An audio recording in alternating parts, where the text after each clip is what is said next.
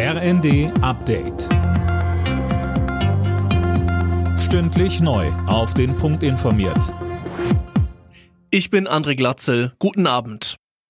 Der Weg für das sechste EU-Sanktionspaket gegen Russland ist frei, wenn auch mit Abstrichen. Damit Ungarn zustimmt, hat die EU die geplanten Strafmaßnahmen gegen den russisch-orthodoxen Patriarchen Kirill gestrichen. Mehr von Tom Husse. Kirill gilt als Unterstützer von Kreml-Chef Putin und dessen Angriffskrieg in der Ukraine. Deshalb sollten unter anderem seine Vermögenswerte in der EU eingefroren werden. Ungarns Regierungschef Orban wollte das nicht mitmachen und hatte das EU-Sanktionspaket, das auch ein teilweises Ölembargo gegen Russland vorsieht, erneut blockiert.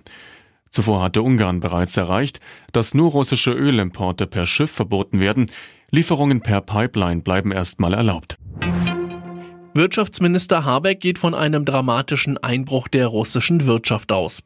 Die Sanktionen des Westens treffen Russland hart, sagte der grünen Politiker im Bundestag.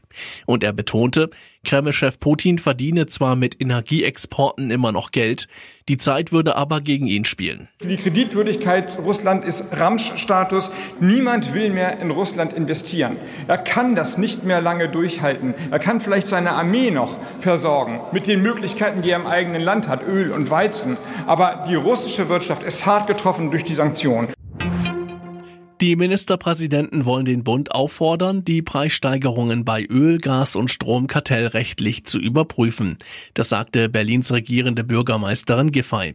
Die Länderchefs beraten bis zum Abend über eine Reihe an Themen mit Kanzler Scholz. Sandro Schwarz wird neuer Trainer von Hertha BSC. Wie der Bundesligist auf seiner Homepage bekannt gab, wechselt der gebürtige Mainzer zur neuen Saison von Dynamo Moskau nach Berlin. Zuletzt hatte Felix Magath die Hertha trainiert und vor dem Abstieg gerettet. Alle Nachrichten auf rnd.de